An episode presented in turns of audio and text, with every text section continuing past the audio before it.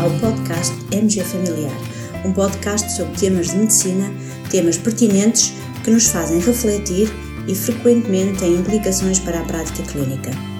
E damos as boas-vindas ao nosso anfitrião, professor Dr. Carlos Martins.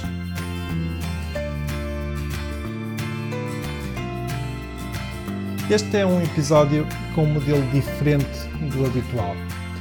É a primeira vez que uh, experimentamos este modelo e, se for do vosso agrado, iremos certamente repetir este modelo pelo menos de vez em quando. Como os colegas sabem, no MG Familiar e Dr. Share realizamos webinars que focam uma considerável variedade de temas de elevado interesse para a prática clínica. Com frequência, nesses uh, webinars, existem momentos de perguntas e respostas que são muito interessantes porque respondem a perguntas muito pertinentes e perguntas uh, frequentes na prática clínica dos colegas. Pois bem, achamos que seria interessante aproveitar esses momentos dos nossos webinars e partilhá-los também aqui no nosso podcast. Foi precisamente isso que aconteceu num dos nossos webinars recentes do curso sobre insuficiência cardíaca. Uma colega partilhou a seguinte pergunta: Nos pacientes com insuficiência cardíaca, com indicação para fazer diurético, existe alguma diferença que seja clinicamente relevante entre a utilização da furosemida e da torazemida? Vamos então ouvir a resposta do nosso colega de cardiologia, o professor Dr. Ricardo Fontes Carvalho. É assim, clinicamente relevante não existe, são os dois diuréticos da ANSA. Qual é que é a diferença clinicamente relevante, sobretudo? É que uh, naquelas doentes que se queixam muito da urgência urinária, ou seja, que quando tomam furosemida têm uma vontade, geralmente é mais até nos homens, têm uma vontade quase imperiosa de logo ir a correr à casa de banho, a torazemida tem menos dessa sensação, ou seja, uh, há muitos doentes que trocando da furosemida para a torazemida têm menos essa sensação de urgência urinária. Portanto, às vezes sentem-se melhor. Uh, e, portanto, no fundo é a grande diferença clínica entre uma e a outra. Ambos são diuréticos potentes, ambos são diuréticos densa e podem ser utilizados e devem ser utilizados em CCKD.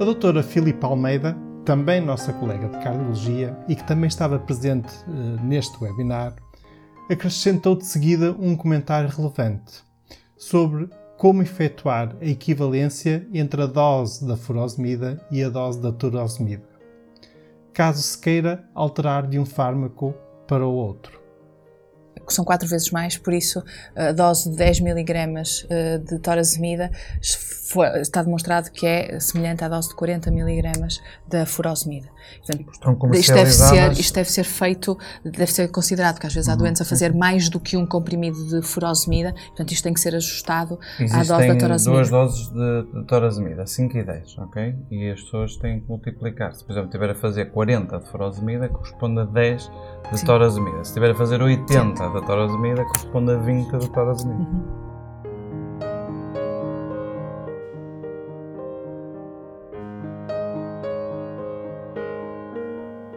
E aqui fica o essencial sobre estes dois diuréticos. Tal como esta pergunta sobre a furosemida e a torazemida, a pergunta cuja resposta vamos partilhar já a seguir também já nos foi colocada em mais do que um webinar.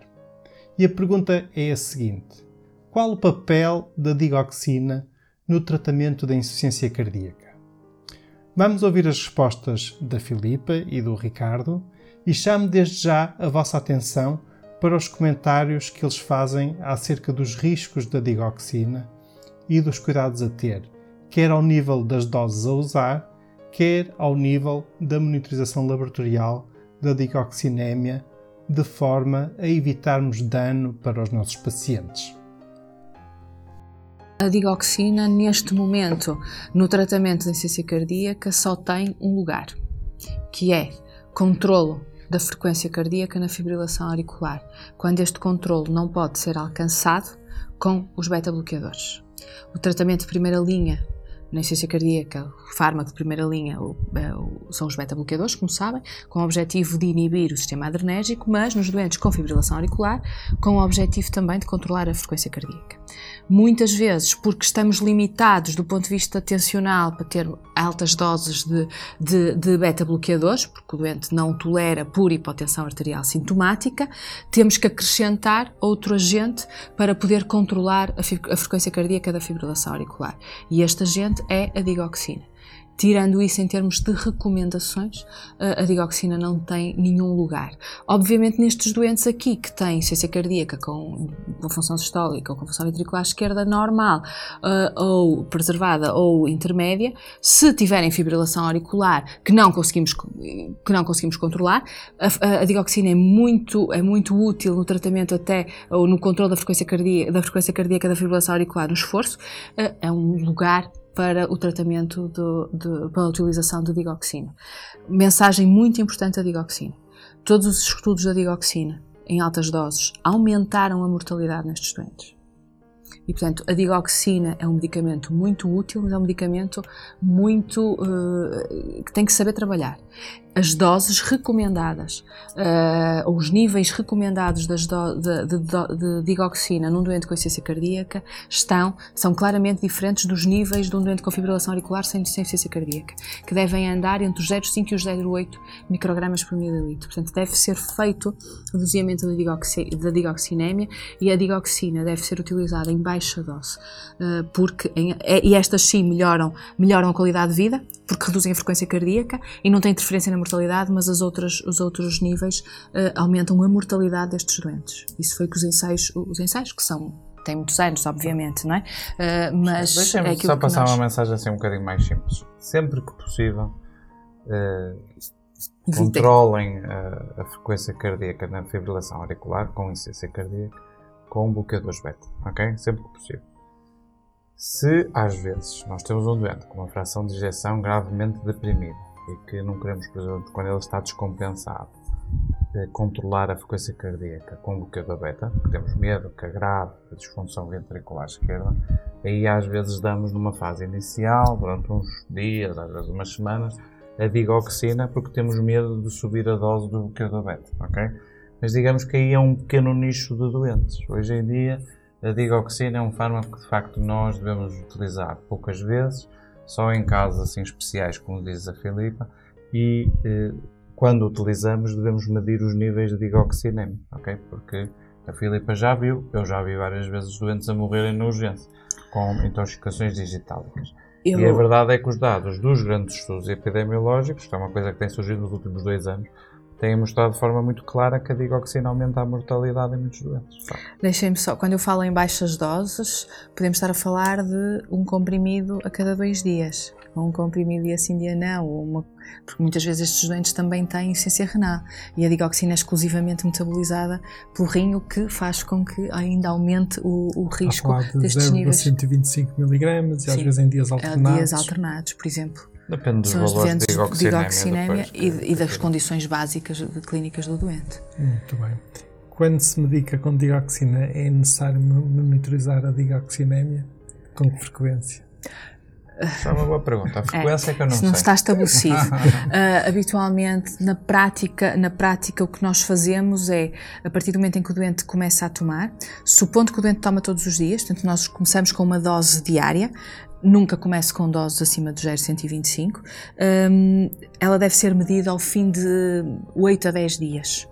Uh, depois vai depender um bocadinho do, do, valor, do valor desta digoxinémia, eu ajusto, mas uh, parece-me sensato se não tivermos valores normais e quisermos atingi-los a cada 15 dias, uh, até tipo a partir do é? momento outra, em que está outra, normal, outra não há necessidade. Dúvida, outra dúvida frequente: os valores de referência dos laboratórios para uhum. a digoxinémia. São, eu acho que é uma são questão. Consensuais, são, são é abaixo de 2. Costumam ser idênticos. Abaixo de 2 é, é considerado uma dioxinémia normal, mas mais uma vez relembro, nos doentes com insuficiência cardíaca, especialmente nos doentes com disfunção, com, fração de ejeção reduzida, abaixo de 0,8.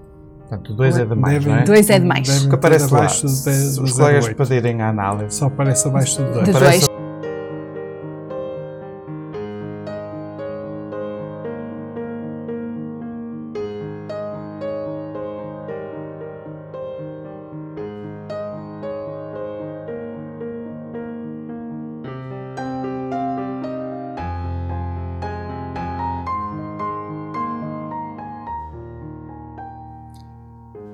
Estamos a terminar este episódio.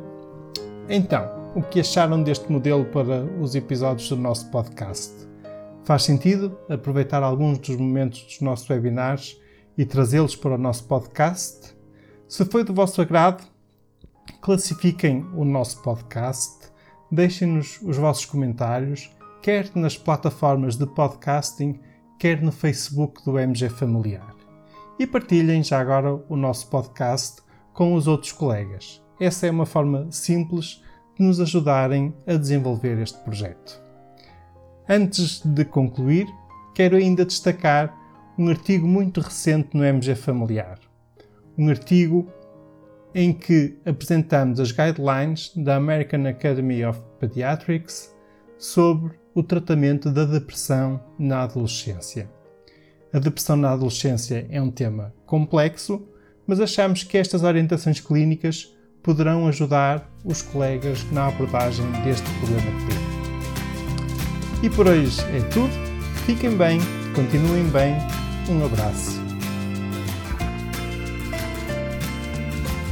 E terminamos assim esta edição do podcast MG Familiar. Muito obrigada por nos ouvir. Se desejar completar a sua leitura, muitos dos conteúdos abordados neste podcast estão disponíveis em www.mgfamiliar.net. Até à próxima!